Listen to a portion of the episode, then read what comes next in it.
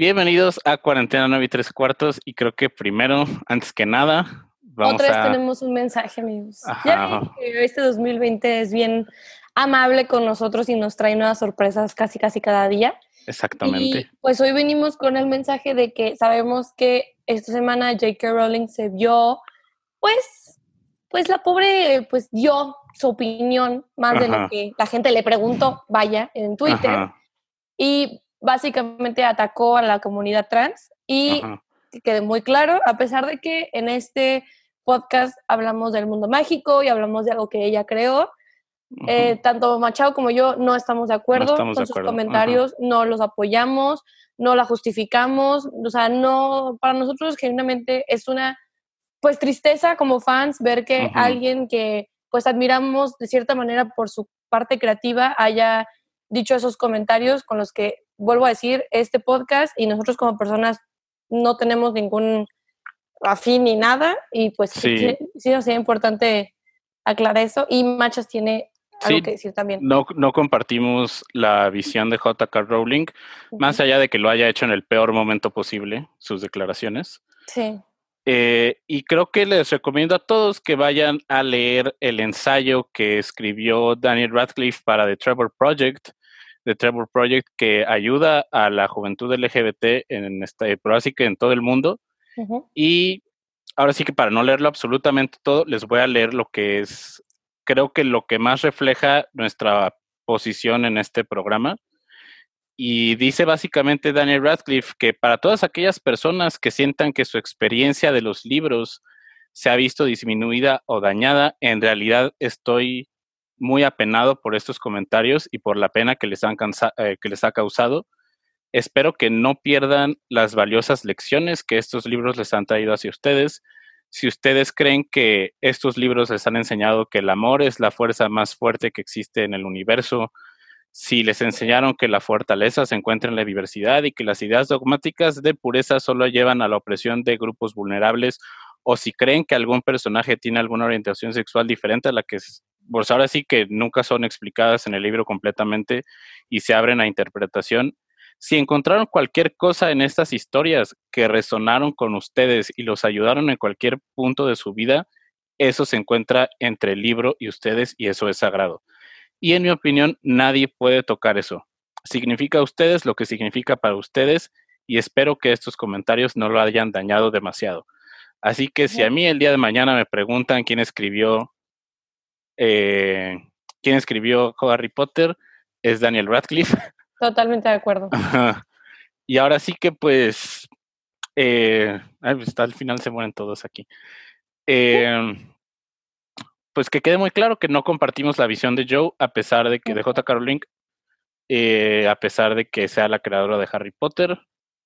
A nosotros, los- estamos, estamos muy orgullosos que. Daniel Radcliffe haya podido dar su opinión y como que brinda, porque obviamente cuando tú eres fan de algo y de Ujú. tanto música, lo que tú quieras, y tú ves que tu la, la persona que lo creó, pues se ve involucrado en cosas que tú- con las que tú no estás de acuerdo, con las que tú no te identificas, pues claramente como fan entras en una especie como de mini crisis porque dices de que, Sí. ay, puedo leer los libros, entonces ya no, porque me sé mala Ajá. persona. Entonces creo que Daniel Radcliffe lo generalizó muy bien. Ajá, Ajá. y dio perfecto de que lo que tú tengas que ver con el producto que esa persona hizo y lo que si tú tienes alguna conexión, eso es tu relación con el producto y contigo y no, no, no tienes por qué estar, ser mala persona o, se- o sentirte mal por algo que ni siquiera tú no tuviste la culpa y tú Sí. nada más amas el producto, no a la persona. Y también si hay gente que pues ya no va a estar leyendo los libros o consumiendo, creo que también es algo respetable. Ajá. Y pues ahora sí que cada quien decidirá qué hacer. Por lo pronto creo que nosotros vamos a seguir con este programa, porque ahora sí que creo que hemos encontrado una muy buena ventana para hablar de algo que tanto nos gusta como Harry Potter. Y, Y conectar con gente y, Sí, y exactamente. encontrar gente que también tiene este amor y este afín, entonces Ajá. está padre tener este diálogo que, que sí, hemos porque creado. también en un fandom que tiene tantos años existiendo, ya se han creado tantas narrativas dentro del fandom. Por ejemplo, si alguien siente que ya no puede comprar un libro de Harry Potter o ya no puede comprar una película, compren productos fan-made de Harry Potter. Ese dinero va a ir a los creadores directamente. Hay, por ejemplo, hay libretas muy, muy chidas, hay arte, hay prints, hay fan art. O por ejemplo, algo que por ejemplo está haciendo mi hermana, mi hermana que no tiene las, las películas y se sintió muy, pues muy triste por lo que había visto por J.K. Rowling. Dijo, pues sabes que yo quiero comprar las películas, pero como que ya no le quiero dar el dinero, entonces lo que ella decidió fue comprarlas de segunda mano, alguien que ya las estaba, ya las estaba vendiendo por su parte y dijo, pues sabes que mejor le doy el dinero a él que pues dárselo a ella. Entonces también pueden encontrar esa opción en caso de que se sientan con conflicto de generarle dinero a esta persona y pues pueden ayudar también a, al ambiente, vaya, a no volver a comprar algo también, dos por uno. Y ahora sí, eh, hola y bienvenidos a Cuarentena 9 y 3 cuartos, que estuvo muy abrupto. Me encantó, no, me encantó. Bueno, ahora sí, que tenga. hola y bienvenidos a Cuarentena 9 y 3 cuartos, el programa semanal sobre el mundo mágico. Somos Pablo y Brenda y semana tras semana estaremos platicando y celebrando tanto las películas como los libros de esta saga que significa tanto para nosotros. Así es. Hoy vamos a estar platicando sobre la primera película en la saga de Animales Fantásticos, Animales Fantásticos y dónde encontrarlos. Eh, esta película fue estrenada el 18 de noviembre de 2016. Ah, caray, ya tiene. Sí, ya, ya tiene rato. Fue dirigida por David Yates y recaudó 814 millones de dólares mundiales. En la crítica tiene un 74% de críticas positivas en Rotten Tomatoes. Ahora sí, como lo hacemos con cada película, ¿recuerdas ir a ver al cine? ¿Cuáles eran tus expectativas? Eh, no tenía expectativas de nada porque para empezar cuando salió fue como de, oh, oh, ok. Y pues obviamente no hay libros. Ahora, ahora sí fue la primera vez. Eso es algo muy importante. Los fans de Harry Potter iban en blanco. Entonces era como, ok, ok. Y yo recuerdo que me encantó. O sea, genuinamente dije, ¡oh! Oh my God. Ajá. Me encantó. Es con sus excepciones que dije como... ¿Qué está pasando? Ajá, te dije, no, no me gusta esto. Pero en general como producto dije, bien, vamos bien, vamos bien. Estaba súper, súper emocionado por ir a verla. Me gustó mucho la primera vez que la vi. Creo que sigue siendo una película que me gusta bastante, esta primera de Animales Fantásticos. Y me acuerdo exactamente eso de qué raro se siente desde la piedra filosofal entrar a una película y no saber qué va a pasar. Porque hay que tener algo, algo en cuenta, algo muy claro. El canon de Harry Potter son los libros y las películas de animales fantásticos. Las películas no pertenecen a ese canon. Entonces, estas películas siguen la, la línea de tiempo de los libros. Que ahí es como cuando esta, creo que es la palabra favorita de nuestra carrera transmedia, toma un rumbo interesante, como de, ok, las películas no son ese canon principal de la serie. Me acuerdo que estaba súper intrigado por conocer cómo era el mundo de los magos en Estados Unidos. Sí, porque es la primera vez que nos salíamos, deja eso que nos salíamos de Reino Unido, así como, nos salimos de continente, nos salimos de, de la, dices, ya, cara, qué... Mm, y como que vemos por primera vez la vida de adultos. Porque vimos la de estudiantes. And that's fine. Y veamos, por ejemplo, la vida de los de la Orden del Fénix, de que, eh, ¿sabes? Como petit, pero nunca habíamos visto la vida de un adulto, de que ir a trabajar y. Ajá, exactamente. Y, uh. y cómo conviven, este, ahora sí que los moguls y los magos en Inglaterra, como es los Nomash y los magos en Estados Unidos, cómo vemos que es un ambiente de muchísima más tensión, muchísima más división, cómo vemos que todo es como más álgido políticamente. Es una película que mete mucha política con todo esto del nuevo presidente que va a haber, Macusa, que es como el Ministerio de Magia estadounidense. Y yo me acuerdo muy bien que hizo toda una campaña Pottermore antes de que saliera la película, de que descubre tu casa de Ilvermorny, que es la escuela. Ah, sí, cierto, claro. y empezó a, empezaron a poner escritos de los magos en Norteamérica y la historia de cómo habían sido inmigrantes irlandeses los primeros magos que habían llegado a Estados Unidos. A mí eso a mí se me hace muy, muy interesante como ampliar este world building. Y el hecho de que fuera una película que ya no hay un libro de dónde partir, es directamente un guion. Y, era la primera vez que J.K. Rowling se aventaba una historia así, porque antes tenía pues, ok, hice mis libros, vamos a adaptar. Exactamente. Y ella no metía mano en el guion. Bueno, no demasiada. Y creo que ah. es por primera vez como, como, como que se nota su estilo literario no siempre de forma positiva. Y me atrevo a decir muy rara vez de forma positiva. La, exposición a veces es medio extraña, hay muchísimo diálogo. Sí, es que se nota que ella está acostumbrada. Es que, aunque ustedes no lo crean, amigos, en comunicación nos lo enseñan, que una cosa es escribir para tele, una cosa es escribir para radio, o sea, de verdad son, aunque tú dices, ay, estás escribiendo, pero son cosas completamente diferentes, estructuras, todo.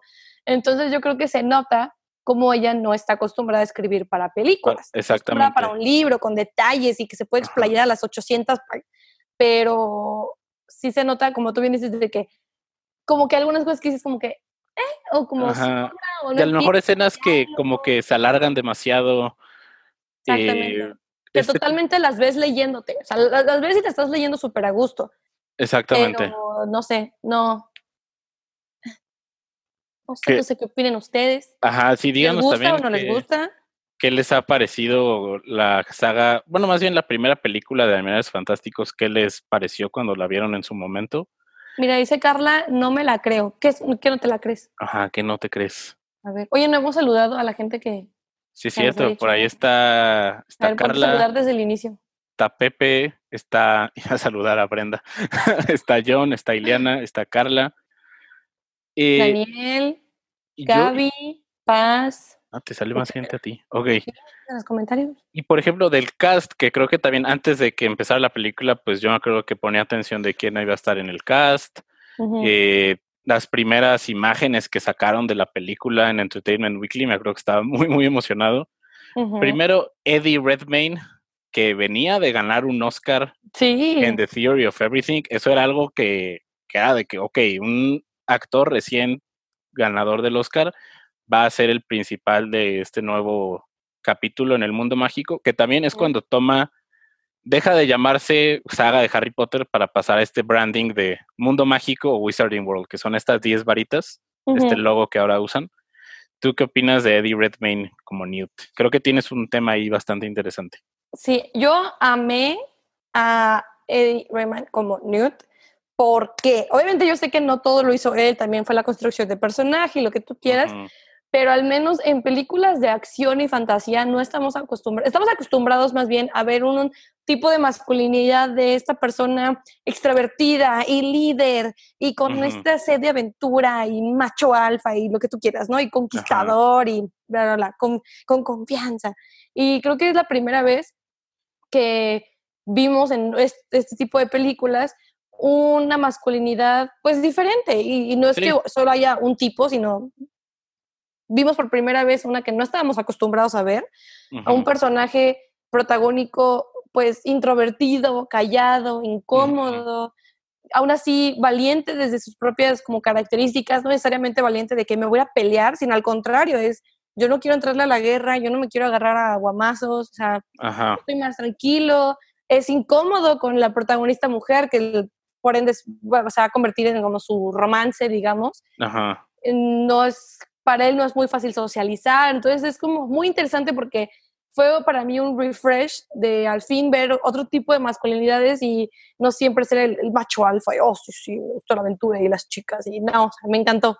Ah, y sí, también que fuera, que fuera Hufflepuff, creo que eso también estaba bastante interesante, que estuviera más cómodo con las criaturas mágicas que con, que con los demás magos. Y ahora sí que, si ya de por sí Newt es como un pez fuera del agua. Sí. Al ir a Estados Unidos es como un pez fuera del agua en otro estanque completamente.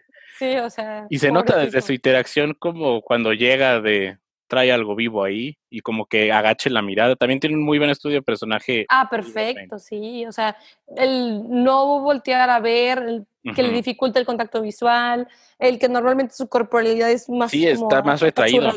no es como de oh, sí, mira, pecho. Sí. No, es como de que, ay, déjame Traigo animales en mi maleta. Ajá, de que tómala, güey, Wingardium. No, es como de que, ah, sí. O desde el inicio, que él es el único, vemos en el, o sea, es lo que me encanta de muchas películas, que todo, lo que decía en el podcast pasado, todo tiene un porqué. Entonces, desde que empieza la película, todo, todo el mundo está en el borde del, del, barco de que, ay, qué padre, mira, ya casi llegamos. Y él está solito en la banca con su maletita. O sea, no le importa lo demás, su mundo está ahí adentro y eso está padrísimo, porque desde ahí te das cuenta como qué tipo de, de personaje se va a ir yendo. Entonces, la voz también, no tiene una voz fuerte, no, no exige atención. Ajá. Entonces, ah. Sí, así ahora sí que un muy, muy buen trabajo de Eddie Redmayne. Sí. Y pues en películas futuras, ¿qué puede hacer con el guion que le dan?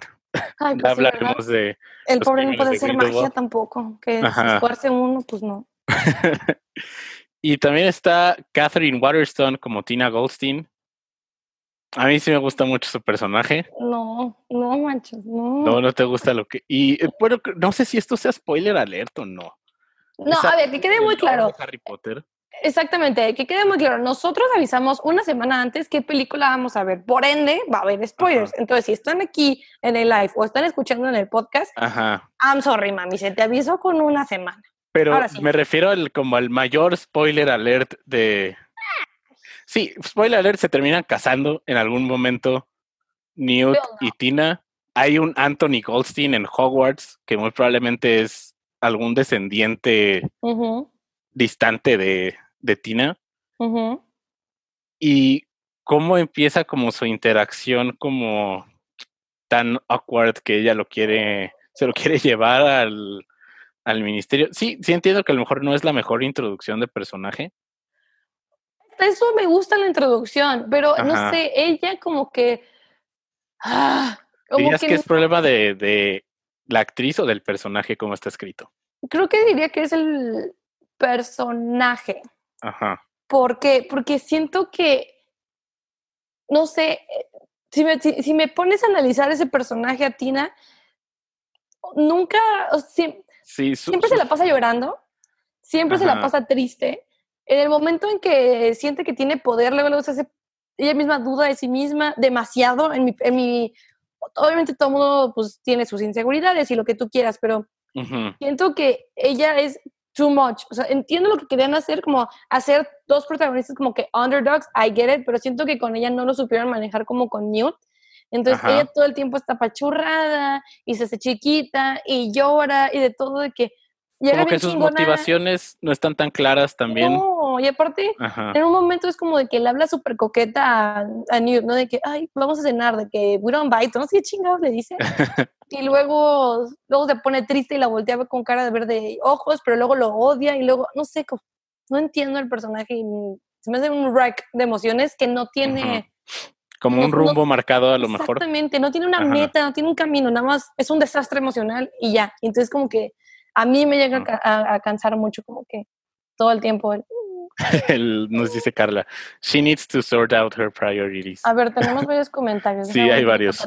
Dice Daniel, por primera vez una masculinidad distinta y no sé, en mi punto de vista muy identificable. Pues claro, porque no todos los hombres son estos machos alfa que estamos acostumbrados a ver. Entonces, a mí se me hace, por ejemplo, las mujeres hemos tenido afortunadamente el movimiento Girl Power y hemos podido ver en princesas, por ejemplo, diferentes personalidades y mujeres y lo que tú quieras. Y siento que muchas veces los hombres, quieras o no, se han quedado atrás en que lo siguen representando de una manera y tienen que ser así. Entonces se me hace muy chido que con Newt hayan logrado hacer como ese brinco de, uh, a otro lado. Dice Papi Pepe, él me pareció la mejor parte de la película, aunque no soy súper fan de Raymond. ¿Cómo? A ver, tú le el de John. Se hubiera ganado un ban, pero no, aquí no hay bans.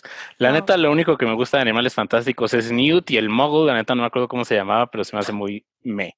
Ahorita vamos a hablar de, de Jacob. Ah, yo lo amé. Yo lo amé. Sí, que también Jacob se convirtió en un fan favorite también. La primera vez que tenemos un Muggle, en este caso No Mash, como les llaman en Estados Unidos, protagonista. Ajá. Eh, y Dan Fogler, a mí se me hace un actor súper, súper divertido. Increíble. Ajá. Y es alguien que está tan conectado con su fanaticada. Tiene un podcast, si lo quieren escuchar, el podcast. ¿Neta? Yo no Sí. Eh, creo que ha llevado a los, a los demás miembros del elenco, cotorrean muy chido. Pero Jacob tiene una Lo amo. dote para la comedia Ay, no. porque da en el clavo y y por ejemplo a Jacob pues lo vemos eh, con su sueño de su panadería y no es que nadie hace panes como yo. Y eso está también muy interesante. ¿Por qué? Porque otra vez volvemos Sí. con otra masculinidad diferente. O sea, normalmente se le dice que los hombres tienen que ser, perseguir, este, no sé, labores como ingeniero, cosas como que más con las Ajá. manos, y hombre. Y él Y eran los 20. ir a los 20 y él quiere ser panadero. O sea, Ajá. ay, Y eso es muy importante. En los 20 toma lugar. Recordemos que Animales Fantásticos, en teoría, la saga tiene que terminar fin, mediados de los 40. Mm, Como 45-ish, ¿no? Ajá, en 1945 es el legendario duelo entre Dumbledore y Grindelwald. No Y llega un momento en que Grindelwald batalla contra el mundo mágico al mismo tiempo que la Segunda Guerra Mundial toma lugar. Creo que eso será bastante interesante, porque inclusive ver, se ha llegado a manejar que haya infiltrados mágicos en la Segunda Guerra Mundial, ¡No! y eso estaría bastante, bastante interesante. Ay, no la caguen en las próximas películas, por favor. Eh, y sí, Jacob se convierte como en un anchor de, como lo es Harry en las películas de Harry Potter, como venga a ver todo este mundo de magia. A ver, y lo dice Carla ahorita. Jacob nos representa como personas no mágicas que quieren presenciar algo diferente. Todo este mundo es privado de nosotros y con él podemos saber más de la magia, exactamente. Y pues convenientemente, Jacob siendo un no match, explican cosas enfrente de él. Claro. Y que es el nos ayuda a nosotros. Exactamente. Como es el caso de Queenie, la hermana de Tina, Queenie Goldstein, que le dice, ah, estás leyendo mi mente, y le tiene que explicar Newt, ah, es que ella es una Legilimens y puede leerte la mente. O la diferencia de las escuelas, de que, oh, hay una escuela de no sé qué. Claro, Ajá. Evil Morning. Estúpida, claro que me entiendo. El Morning es mejor que Howard's. bitch. Ajá. Y Queenie Goldstein, que es interpretada por amo. Sudol. Ella sí la adoro, fíjate. Su Sí. personaje me encantó. Se me hizo un refresh. No habíamos visto, siento que un personaje femenino así, tan, Ajá. sí, tan inocente y tan queriendo, o sea, otra vez, estamos en los años 20. Ajá. Muchas cosas de las que nosotros estamos acostumbrados y lo que ahorita estamos peleando, porque como está el mundo, antes eso era normalizado. Entonces, Exactamente. pues imagínense, si aparte en los 20, pues imagínense cómo estaba el racismo, el machismo, la homofobia, etcétera, etcétera. Ajá. Ahora agregámosle al mundo mágico, eh, pues esta discriminación contra los no match. Sí, en Estados Unidos no se pueden casar los magos con los Nomash. Y ella que, eh, siento que ella estaba muy avanzada, digamos, para los Sí. 20, el hecho de que le interesara tanto y estuviera tan abierta a conocer y todo eso, entonces me hace muy interesante y hasta siento que es muy buena idea poner esto de que antes estaban pues discriminados los no match porque es una muy buena manera de demostrar cómo antes estaban las discriminaciones, que pues obviamente no estaban las- la segregación y estaba de que las mujeres no podían votar y lo que todo eso, entonces me hace una muy buena manera como de meterlo al contexto Sí, social, pero, pero no. y exactamente, y es algo que, que escribí hace poco de esto en un ensayo que espero que le den luz verde, Ujú. cómo a pesar de que son tan diferentes el mundo mágico y el mundo Ujú. sufren de lo mismo, Sí, porque también el mundo mágico es el que les priva a los Nomash, más bien a los magos, de interactuar con los, las personas no mágicas, como también tienen problemas estructurales, como también tienen muchísima corrupción en su gobierno. O sea, por Dios, el mago más peligroso del siglo XX se infiltra en ahí. Makusa. Es como... Ujú. súper fácil de, bro. ¿qué onda? Y me pregunta John, ¿cuántos animales fantásticos quedan? Le contesta Pepe que tres, sí, quedan tres. La siguiente, en teoría, ya van a empezar a grabar en cuestión de semanas, sí, en plena pandemia. No, Ajá. Al parecer en el Reino Unido ya se están empezando a crear Ah, como bueno, sí es reglas para, por ejemplo, Misión Imposible 7 va a empezar a grabar con puros exteriores. Mm, Entonces a lo mejor pueden hacer algo así. La siguiente película, la tercera, tendrá lugar en Brasil. Eso es lo poco que sabemos. La será la primera vez que vemos el mundo mágico en Latinoamérica. Brenda se acaba de enterar. de hecho, en Río de Janeiro, para ser es- específicos. ¡Wow! Sí, sí. O sea, más bien, yo creo que las películas deberían poner Animales Fantásticos World Tour, así. Ándale. Porque ya- nos fuimos a Estados Unidos, pasamos a Francia, ahora vamos a Brasil. Creo que inevitablemente una va a tomar lugar en Alemania. Tendría sobre que, claro, por lo que acabas de comentar, Ajá. sí. Uh, qué Entonces ver dónde es la otra. Me encantaría, me encantaría que fuera en Asia. ¡Oh! Deberían, porque en entonces Japón. están como que ya mostrando como un, un continente, vaya, de que un poquito de acá, un poquito de acá, un poquito de Y pues si lo hilas a la guerra, pues Japón también gran participante de la Segunda Guerra Mundial. Claro. Oye, oye, Ajá. oye. Warner Brothers, si nos están escuchando, nosotros podríamos estar escribiendo ese guion. Estamos disponibles, claro que sí, en Sí. línea, 24-7. Exactamente. Dejo mi PayPal. Claro, claro, lo Eh, dejamos así, muy Y algo que creo que es algo que tenemos mucho que decir. ¿Considerabas tú que con una nueva época, un nuevo grupo de personajes, una nueva estética, un nuevo país, era el momento para cambiar de director? Sí, Sí. sí, totalmente, sí. Yo creo que, ay, no sé, no sé si, no sé qué le pasó a J.K. Rowling, no sé qué le pasó a la gente en general, pero yo creo que yo se hubiera demandado un nuevo director porque, o sea, ya David Yates tuvo su, su, su spotlight, Sí. abrazos, felicitaciones, pero Fueron cuatro películas de Harry sí, Potter. ya era favor. demasiado. Entonces, como que siento que lamentablemente eso ya fue como para bendecirlo como que el único director de Harry Potter. Y se me hace Ajá. triste porque no dudo que tal vez a mucha gente le haya gustado su trabajo, pero estoy segura que hay otros directores con potencial que pueden mostrar una, una visión que tal vez no se ha sido explorada. Y aparte, como tú bien dices, con una nueva, o sea, con un canvas en blanco. Entonces, Exactamente. otra vez la misma escuela, como que dices. Ajá. "Mm, Era la oportunidad perfecta para mostrar una nueva visión del ujú". mundo mágico, que Sí, a lo mejor comparándolo con otra saga, como que Peter Jackson también hubiera hecho las películas del Hobbit, es como que era la oportunidad, y pero aún aquí, aquí creo que es aún más acentuado, como que fuera otra cultura, y el que Sí. tenga los mismos valores estéticos en muchas formas, que los colores sean parecidos, el uso de Ujú. los dorados para representar como lo mágico, ujú. eh, como que esta saturación baja que maneja la película, son cosas que ya hemos visto Eh, en de las últimas películas de Harry Potter en especial.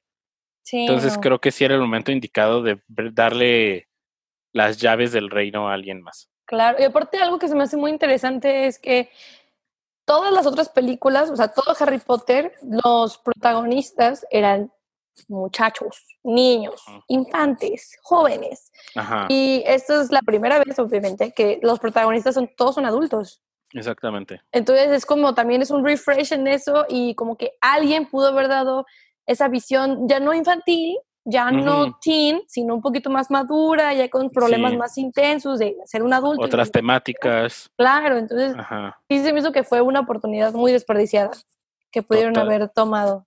totalmente de acuerdo. Y pues por lo pronto David Yates va a seguir dirigiendo el resto de las películas de Animales Sí. Fantásticos. Mm. Exactamente.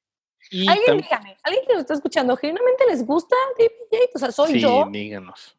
O, o sea, quiero que, quiero que alguien venga y me lo argumente y me lo defienda y diga, es que Brenda es pum, pum, pum, pum", y ya digo, oh, oh, Ok, muy buena idea. por favor. Eh, también la película tiene callbacks a la saga original de Harry Potter, desde la música, algunos elementos como las criaturas mágicas, sí. eh, y también tiene cosas que son como referenciadas a veces como la cacería de brujas que hay, es mucho más pronunciada en Estados Unidos, Sí. y también vemos temas nuevos como relación entre magos y muggles, eso también ya lo platicamos un poco, y Sí. nos ayuda a entender un poco más la historia de la magia en la civilización y cómo ha evolucionado con el tiempo. Ajá, sí hay cosas como de Harry Potter que, pues la palabra muggle eh, mencionan a Dumbledore antes de que lo veamos en los crímenes de Grindelwald. Muy rejuvenecido. Muy, muy, reju- extremadamente rejuvenecido. Yo quiero saber qué le pasa a Dumbledore para bien verse... viejón. Ajá, ¿qué fue? Hubo algo. Sí. mm. Es- De hecho, estaría interesante que viéramos que justo en algún momento de estas películas recibe algún hechizo o algo así que lo hace ver mucho más padre, fuerte. claro, pues como Freddy George, ¿te acuerdas Ajá. Es como, ah, no, pues ya envejecí 10 años de más con ese hechizo Me que me quitaron la vida, sacaron mi al- algo, ¿sabes? Pero como que aún, aún no sé cómo le van a hacer para conectar esos. Exactamente. Y creo que se me fue un poco el hilo. ¡No! Ah, los callbacks a Harry Potter, sí, pues Sí. vemos eh, pues las criaturas. eh, estoy pensando qué criaturas vemos en esta película que salen en Harry Potter y no puedo pensar en ninguna. Es que, por ejemplo, los boat truckles están mencionados, pero en el libro. Exactamente. Y en las También los Nifflers. Ajá, y las que-. Si mal no recuerdo, Hagrid llega a tener Nifflers. Sí, Ajá. sí, y en el 5 le dejan de tarea a, a Harry y a su grupo que haga una- un dibujo de la anatomía de un truckle. Ah, sí. O sea, ya lo hemos visto, pero pues, pero, bueno, lo hemos leído, vaya. Pero Ajá. siento que no, mm, todo fue muy nuevo. Sí, Para todos fue como, uh, ya porque no hay hipogrifo, no hay arañas gigantes, gracias a Dios. No hay, no hay dragones, que es- eso se me hace muy sorprendente porque estamos acostumbrados a que los dragones sean como un animal muy representativo del mundo mágico. Y fue como, uh, animales fantásticos y no hay dragón. Mm. Ajá, exacto. quién sabe si los lleguemos a ver más adelante. O tal vez no sean fantásticos y tal vez los dragones sean como los perros en nuestra vida. Oye. Wow. Como en Onward. Si no han visto Onward, ahí los dragones son como los perros. exactamente. Eh, y también como estos elementos que toma la película, pues ahora sí que hacer nostalgia para que digamos, ay, eso es regresar al mundo de Harry Potter. Es adentrarnos en este mundo mágico una vez más. Y creo que una de las cosas que más me gusta es que vemos Macusa, que es el mm, Congreso. Mágico de Estados Unidos, que es su figura de Mágico- gobierno. Congress of the United States of America. Eso. Me Sí. acordé cuando Tina le Sí, enseñó le- el Me gusta eso, ¿sabes? No sé por qué hay ciertas cosas de las películas, de- de- en general no solo de Harry Potter, que tienen ciertos sonidos o acciones que me causan como mini placer de, de visual. de, oh, qué padre. No sé cómo explicarlo, pero eso El cuando se... Caput Draconis de la piedra filosofal, me acuerdo muchísimo. Ah, ¿ves? Ajá. Hay como cositas que digo, ay, Ajá, ¿Te acuerdas y te traen como recuerdos de mejores Ajá. tiempos? la vida era más sencilla. esta vida era más sencilla. Eh, también hablando de las criaturas mágicas, conocemos a los Obscurus por primera vez. Sí, nunca en nuestra vida. Ajá. Creo que nunca habíamos experimentado un mago reprimido. Habíamos conocido magos, este, mestizos y squibs. That's it. Y creo que, híjole, cuando te pones a pensarlo, está cañón. Está heavy. Está muy fuerte. Es una temática demasiado densa, no tan familiar, no tan infantil. Porque, pues, para Refresher, el Obscurious, el Obscurus, el oscuro este, es cuando un niño mago es reprimido por su magia y no la puede hacer florecer. ujú, Los argumentos es que Harry era un, podría, ¿por qué no fue un Obscurious? Vaya, pero por lo que vemos en los libros, Harry manifestaba su magia cuando se cortaba el cabello, cuando, o sea, Cuando cosas- vuela al techo de su escuela. Exactamente, o sea, Ajá. unas que otras cositas que sabemos que entonces no, Harry no estaba reprimido, las podía sacar de cierta manera. Y un Mm. Obscurus es un niño que de plano no podía ni experimentarlo, no podía sacarlo indirectamente, o sea, nada de nada. Y toda esa magia, pues en vez de ser luz, digamos, en vez de ser positiva, se vuelve negativa, le hace un daño al niño y por ende, pues mata al niño. Y empieza con esta temática y la introducción de los Obscurus. Una de mis teorías favoritas de Harry Potter es que si acaso Ariana Dumbledore era una Obscurus. Pues mira, Creo que hay mucho de lo que podremos aprender en las siguientes películas. ojalá lo deba- Ajá, lo lo- porque está, está puesto ahí. Claro. Ajá, que si mal no recuerdo, en el libro 7 explica el libro de Rita Skeeter que Ariana Dumbledore, en una falla de su magia, mata a su propia mamá. Ah, sí, sí. Oh, Ajá. sí, sí. Uh. Entonces, eh, ha sido muy debatido y se ha puesto sobre la mesa que Ariana fuera un Obscurus y en un accidente, en una de esas arranques de magia, su mamá haya resultado herida y por eso era que se mudaron, tenían tan escondida a Ariana que no podía salir, todo ese tipo de cosas. Sí, sí, sí. Yo creo que si no lo ponen, ay, Ajá, decepcionar mucho. Porque tú mismo ya lo dijiste, está ahí. ajá, O sea, ya prácticamente nos lo dijeron. O sea, ajá. pum. Y que nos lo batien, creo que sería como de, ay, corazón de melón. Sí, o sea, hay cosas que ya están ahí como... Y cosas que también sabemos, por ejemplo, la relación de Grindelwald y Dumbledore. Que no sé si alguien vio, no sé, me acuerdo si lo platiqué la clase pasada, pero la clase pasada. ¡Ay, caray! ¡Profesor Machas! Los que no saben, Machas es profe, entonces el pobre está traumado de sus clases en línea. Un aplauso a los profes en clases en línea. Gracias. Del el meme de, de Grindelwald de manipulé emocionalmente al mago más poderoso de todos los, de que, como el meme del perrito, el que ah, sale fuerte. Sí, sí, sí. De que manipulé emocionalmente al mago más poderoso de todos los tiempos y conseguí la varita de Sauco. Y Voldemort como el perrito chiquito de... Sí. Eh, perdí mi cuerpo por un niño de un año y medio. y creo que eso también es algo que esperamos ver en las futuras películas. Totalmente de acuerdo. Ajá. Yo creo que ya estamos en un... Tal vez antes, durante Harry Potter, no se dijo, porque pues yo creo que dijo J.K. Rowling, no afecta en la trama, no nos importa, pero creo que a mí creo que me molestaría bastante que ya sabemos que Dumbledore pues es gay, we know it, and we know que Grindelwald... Tenemos 12 años sabiéndolo. Ajá, y que Grindelwald y Dumbledore pues son... ¿Tuvieron algo? Tuvieron un romance ahí, un gustillo, entonces, a mí, y ya estamos en una sociedad que ya podemos tener un personaje gay en pantalla sin que sea cine de arte, ay, cine de culto, y, o sea, ya, ya, ya, podemos no es algo nuevo. Que... No. Ajá, esto de Dumbledore, porque, porque siento que va a, cuando, cuando surja, que inevitablemente va a surgir en las películas, va a haber gente de que, ah, ahora convenientemente Dumbledore para poder entrar a las masas, la comunidad LGBT. No, güey, o sea, ya lo sabíamos, no es un secreto. todo esto tiene su precedente. Amigos. Exactamente. Que lo dejaran como amigos, hijo de tu, y sí voy a la y le digo, a ver. Pues qué amistad se manejaban. Exactamente, pues, amigos no se besan en la boca. Mm. qué buen título para el podcast. Los amigos no se besan, en la boca. Eh, todo esto tiene su, su fuente cuando estaban escribiendo el guion del Misterio del Príncipe, que le querían en esta escena que Dumbledore está con Harry, eh, cuando Harry está como coqueteando con la mesera del café, que siempre ah, se ha hecho medio extraño, que Dumbledore le iba a mencionar sobre un antiguo romance que él tuvo.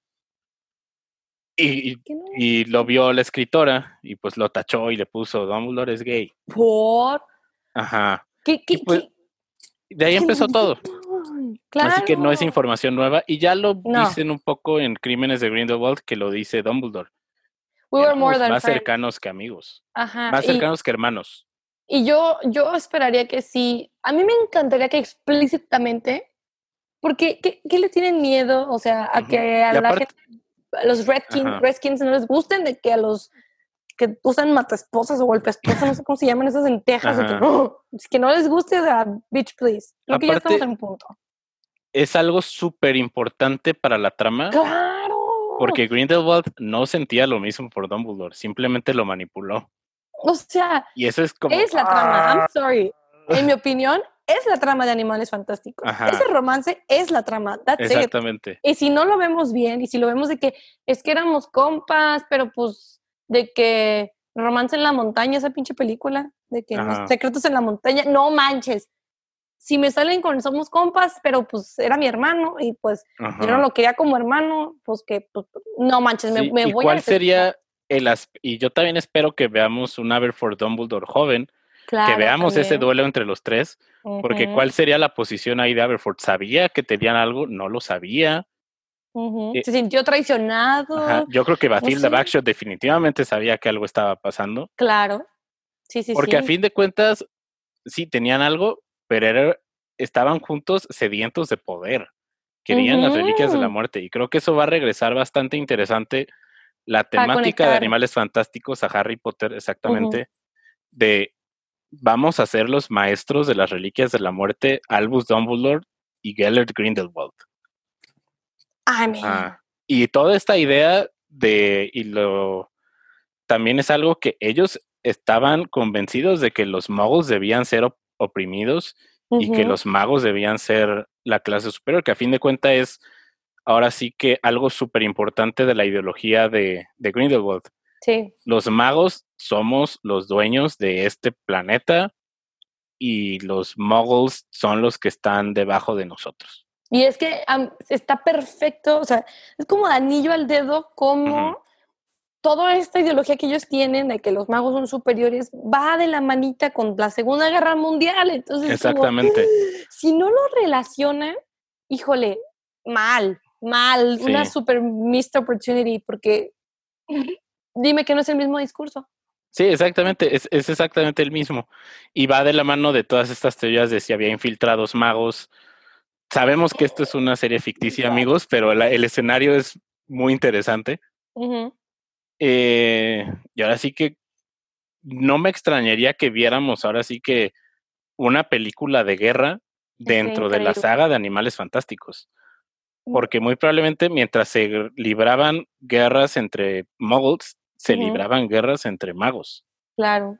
Y también creo que es muy importante recordar que, pues quieras o no, obviamente Harry Potter es para todos. Ahorita lo puede ver un niño de cinco años y le puede encantar, and it's fine pero yo siento que el, el, como el target o la audiencia, la audiencia que creció con Harry Potter, que lo recibieron de niños y fueron evolucionando con los personajes y todo esto, pues ya la mayoría, pues ya somos adultos. Entonces estaría padrísimo que el mundo mágico se adecuara a su main target, digamos. Sí. Y podamos ver estos temas más fuertes, podemos ver guerra, podemos ver lo que tú quieras, porque pues como que a mí me decepcionaría si Animales Fantásticos siguiera con esta línea, pues quieres, o sea, como infantil o familiar que tuvo Harry Potter, porque dices, ya, ya la gente que nació y que creció con Harry Potter ya no está en esa vibra, entonces mejor dale algo con lo que puedan, pues, identificarse o algo así. Sí, es una saga con la que crece la audiencia, no, no, necesariamente en números, sino como crece pues, de años.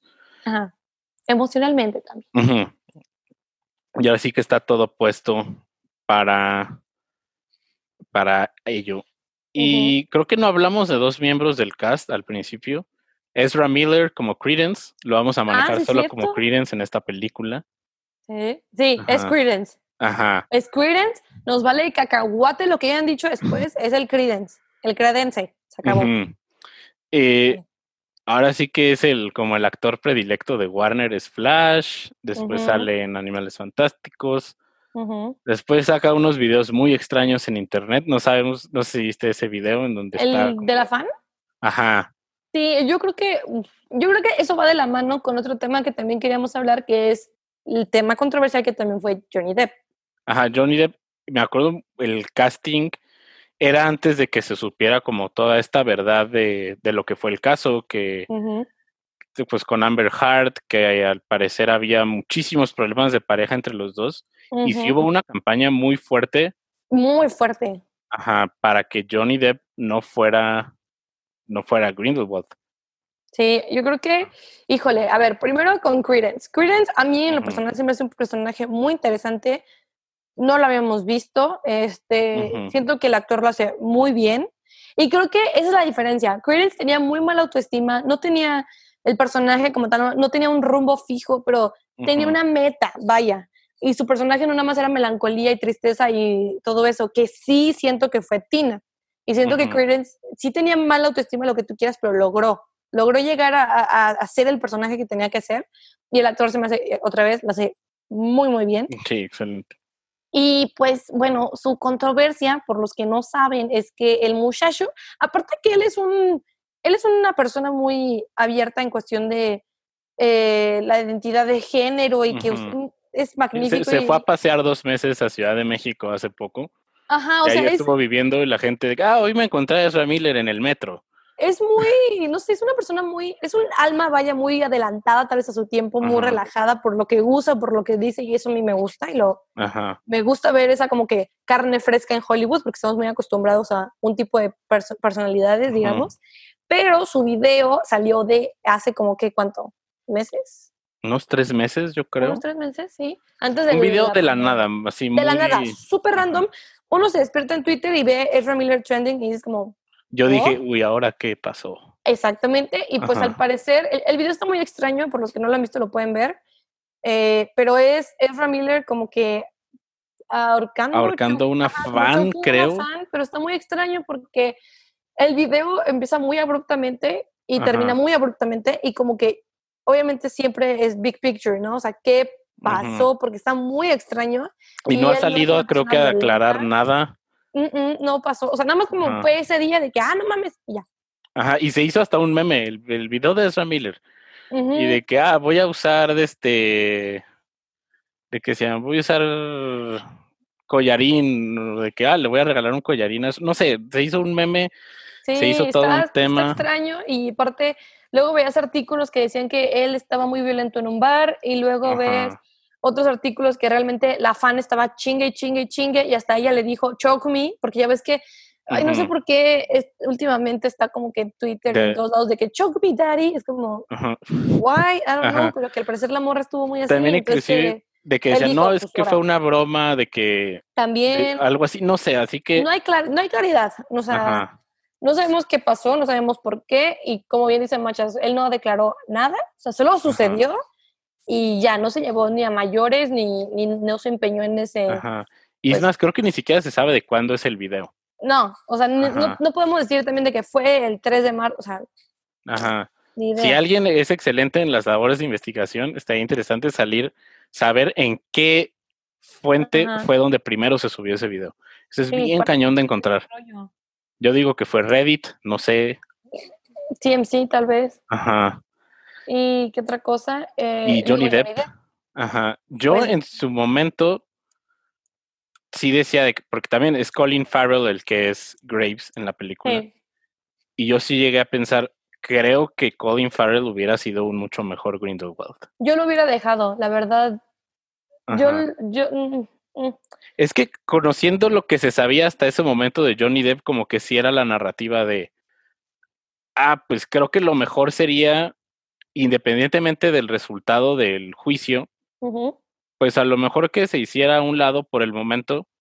No lo hizo, hubo mucho hit, una vez más JK Rowling ahí puso también, que lo defendía. ajá, Sí, y pues ahora ya se supo que tengo entendido que él era inocente.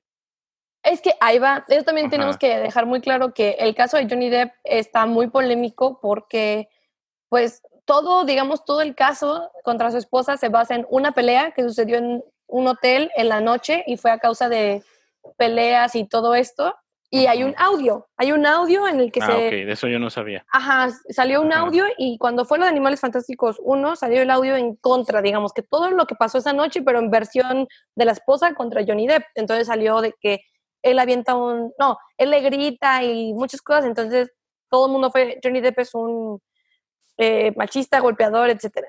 Y luego hace, creo que la- a finales del año pasado tal vez fue, salió el mismo audio, pero completo, en donde se veía como ella lanzó un vaso de vidrio, le empezó a gritar, o sea, como que realmente la violencia era, era mutua. Y luego salió en que Johnny Depp era inocente. Entonces, pues realmente nadie estuvo en ese cuarto, nadie sabe las, las grabaciones, ujú, pero lo que fue polémico fue que también J.K. Rowling, uno, en esos momentos el movimiento de Me Too estaba súper fuerte. Entonces, por Ujú. ende, también se le metió, digamos, a este escándalo. Y J.K. Rowling fue, yo le creo a Johnny Depp, yo- es mi amigo, es mi compa, entonces lo voy a defender. Y pues como la gente no perdona nunca, y en Twitter pues somos detectives, luego le empezaron a echar pues popó, digamos, a J.K. Rowling porque no me acuerdo si fue a Crab o Goyle, no sé cuál Ah, sí, fue. que le encontraron. Le encontraron marihuana en los Ajá. lockers de un set y lo corrieron.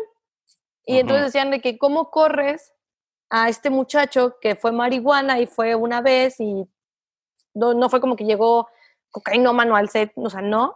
Y a, a Johnny Depp, que tal vez está siendo acusado de algo más sensible, algo más fuerte, pues lo defiendes. Entonces como que J.K. Rowling también se vio on the spot ahí, de que Sí. Entonces está, está cañón. Yo he escuchado que a mucha gente no le encantó, de hecho, Johnny Depp como, ya como actor, ya dejando todo lo de Ajá. no, que no les gustó y que no. Es que yo sin saberlo sí vi la película y dije, chale, pues hubiera sido un muy buen Grindelwald Colin Farrell, que creo que es un mejor Sí. actor que Johnny Depp. Y también volviendo a ver la película, dice, ¿cómo- yo pensaba, ¿cómo no me di cuenta antes que Graves era Grindelwald? Si tienen ese primer shot, Del El cabello. corte de cabello, Claro. es como, estaba ahí. Así. Ajá. Yo hubiera dejado a Colin. Sí. Y yendo a lo cuando al final de la, película. al final de la película cuando atrapan a Grindelwald, que creo que es la escena como donde más se ve y es algo que hemos discutido durante ya siete capítulos, el uso de la magia que le da David Yates en ah, las películas, que todos los aurores están al mismo tiempo tirando... Muy pistolitas. Sí, no. Triste. Triste porque hubiera estado padre escuchar nuevos hechizos. Sí. ¿Qué tal si en Estados Unidos usaban hechizos diferentes? Claro, pues porque si ya tienen este no match diferentes, pues güey, ¿por qué no escuchar? No sé, ¿sabes? Como que y aparte ver, creo que ya estamos muchos cansados de ver el típico rayito que le salen a las Sí. O sea, we know, ya. Y lo triste es que ya fuimos sometidos a que, que, controlan el agua y el fuego y que de las vueltas salen otras cosas aparte de chispitas. Entonces estamos, yo creo que ya como, bro. Ya, ajá. Y, era, y es parte de lo mismo de que hubiera sido súper bienvenido una nueva visión. Claro. Ajá. Y, pues, que a ver, tiene algo más de animales fantásticos. Ah, y te iba a decir que, acuerdo que estaba viendo los comentarios que Daniel dice, a mí me gustan los animalitos. Creo que no hemos hablado de nuestro animal fantástico favorito. el mío es el Niffler, definitivamente. y más los baby Nifflers que salen en los crímenes de ah, Grindelwald. Son las estrellas de esa película, si a mí me preguntan. Es lo más bonito de que traen con la champaña y... sí, el Niffler, si tendríamos que escoger diferentes, y dirás, tú te quedas con los Leafers, yo creo que los Bow Truckles, y en especial el que trae aquí. ¿Cómo se llama? Ay, vi la película ayer, ¿cómo se llama? Iba a decir Leafy, pero no sé. A ver si... alguien sabe cómo se llama el Bow Truckle, please, ayuden. Ajá, el preview de la trivia de cuarentena 9 y tres cuartos. Ajá. No manches. Oh my god. ¿Cómo se llama el Niffler que tiene? Piglet. Piglet. Ajá. Piglet. Piglet. No, ese no ay, es el Ay, Jesús, no, Piglet. No, ese no. Uno sale aquí. Piglet. Piglet. Piglet. Sí. Ajá. Pero, ¿sabes qué otro person Ay, personaje, Jesús? Otro animal que me gusta mucho es el Dougal. Ah, sí, cierto. Me gusta mucho y se me hace muy interesante. Y Digo, como que, ¡uh! Pero sí, totalmente, el eh, Niffler se lleva la película, también la uno, porque cuando pasa lo de la el tienda de joyas, la joyería. Es increíble cómo se atora en el vidrio o cómo se hace pasar como una estatua y es como... sí, sí. Eso me encanta, me fascina. Cuando llegan al... No, toda esa escena, 10 de 10. Y cómo los pobres terminan llenas de joyas y, y, llegan los policías y el Jacob de que se fueron para allá y todas las joyas. sí, es cierto. Bro, ¿cómo le haces? Ah, dice John que es Piquet. Ah, Piquet, exactamente. Muchas gracias. Tienes un punto extra cuando hagamos la trivia de cuarentena 9 y tres cuartos. Y pues ya casi se nos acaba el tiempo. Eh, la próxima semana estaremos. Siento que fue muchísima información porque es la primera película de la Los bombardeamos mucho, amigos. Sorry. no interactuamos con ustedes, pero es que había demasiado. Sí, teníamos que poner un precedente. Ajá, que después de que. Van a ver, la próxima semana va a ser al revés. Nos vamos a quejar tan rápido porque la película no tiene mucho que decir que vamos a estar platicando más, van a ver. Van a ver. Eh, ¿Qué esperas de nuestra plática de animales fantásticos, los crímenes de Grindelwald? Pues mira, no quiero volver a ver la película. Yo tampoco. ¿Sabes qué? No hay que verla, no hay que verla, no hay que verla. Hay que, hay que hacer por memoria. ¿Para qué nos no. ¿Para qué? Pues mira, yo lo que quiero hablar es, pues, número uno, eh, todas las dudas que nos deja, que, o sea, crees que la trama va por un lado y luego va de otro lado, luego la cantidad de personajes principales que hay es como, ay, cabrón, como que... Y todo es como, ten, ten, ten, ten. Y, y tú dijeras, va un hilo, o te estoy dando respuesta a tus preguntas. No, no hay nada, nada más como que pum, pum, pum, pum.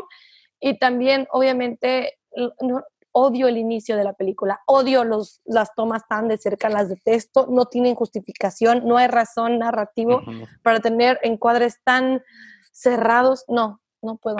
Nos dice John, véanla, comprométanse. Ok, A ver, dice John, se me hace botana que el Boutraco aquí es una ramita, pero en los juegos me acuerdo que peleabas con ellos y te pedazos de madera, o sea, como un Groot. Eran both truckles en esteroides. Ándale. Pero dice, sí, mm, mm, mm, dice Daniel, mi animal favorito es el ladrón. Ah, Niffler, el Niffler. sí. Se llama Niffler. Nos Creo pueden comentar después sus animales fantásticos favoritos. Favoritos, ajá. Es la pregunta de la semana. Ajá, ¿cuál es tu animal fantástico? Definitivamente creo que es la película más débil de todo el mundo mágico. Gracias. Así que será un capítulo interesante. Van a ser más quejas, amigos. Entonces, si no les Sí. gusta que alguien se queje, no se conecten. Ajá.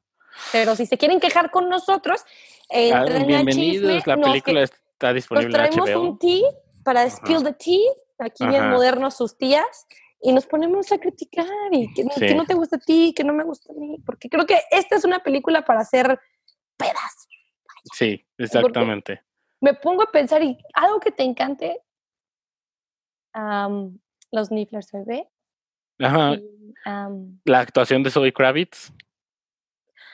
Con el guion tan pobre que le dan.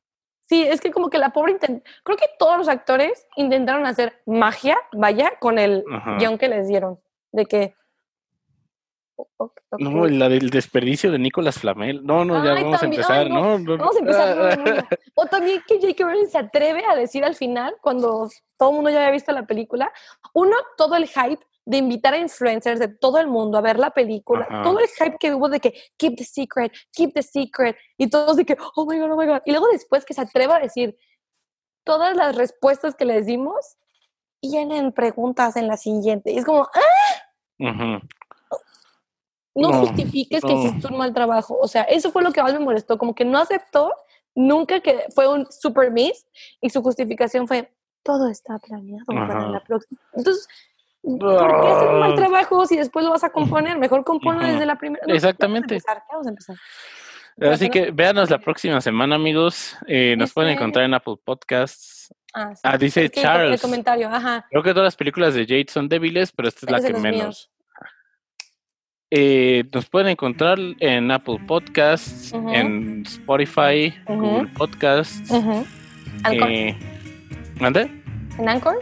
En Anchor también. Nos pueden Ah, encontrar en Facebook como Cuarentena y Tres Cuartos. Y, Y en en- Instagram, Ajá. amigos, tenemos Instagram. Ahí nos gustaría como crear una comunidad. Entonces, si ustedes tienen, no sé, su artefacto favorito, su libro favorito, una foto de ustedes en, en pues en en costume, el parque, en uniforme. disfrazados. Cualquier foto es bienvenida Ajá. porque la idea es crear un Instagram para todos, en donde todos podamos vernos y publicarnos y darnos likes y compartir de que, oye, mira, esto es lo que más me gusta y que nos manden su historia con ese artefacto, no sé, hacerlo muy, muy familiar, vaya. Exactamente.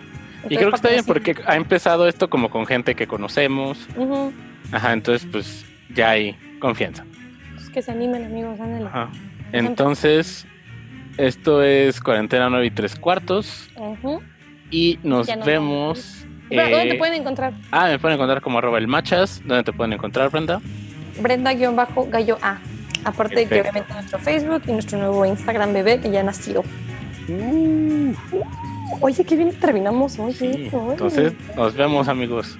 Adiós, se quieren y se aman, se cuidan.